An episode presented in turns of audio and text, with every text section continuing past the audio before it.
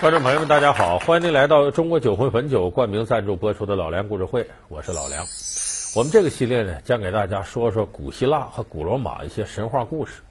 你一听神话，可能有的成年人说这离我们太远了，那都是给孩子看的。其实不是，古希腊、古罗马神话故事里边好多典故，在我们现代生活当中被广泛的使用。我举几个例子你就知道，比方说阿克琉斯之踵。比喻，这个人很有本事，可是他有一个致命的弱点。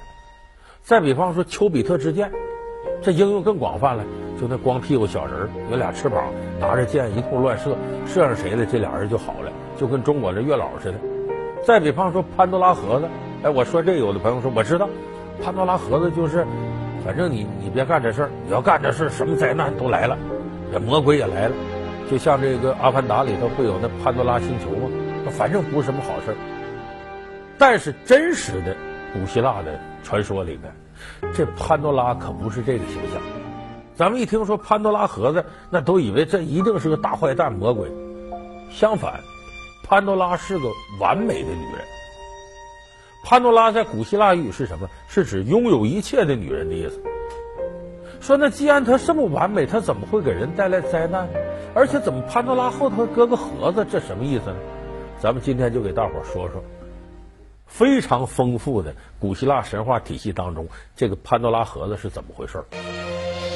她拥有女神的容貌、超群的智慧，却为何成为红颜祸水？料事如神的哥哥、后知后觉的弟弟和心胸狭窄的大人物结下恩怨，一个带来灾难的魔盒，聪明的雅典娜女神又在里面做了什么手脚？老梁故事会为您讲述红颜祸水潘多拉。那么潘多拉这个功能相当于什么呢？中国神话里，我再说一个人你就知道了，妲己。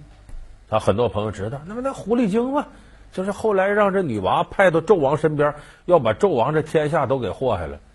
哎，这潘多拉的功能和妲己是一样的。说把妲己派到纣王身边，这女娃派的，那是谁把潘多拉派出去的呢？是宙斯，就是希腊神话里最高级的神仙。说把他派到哪儿去呢？把潘多拉派到一个男人身边。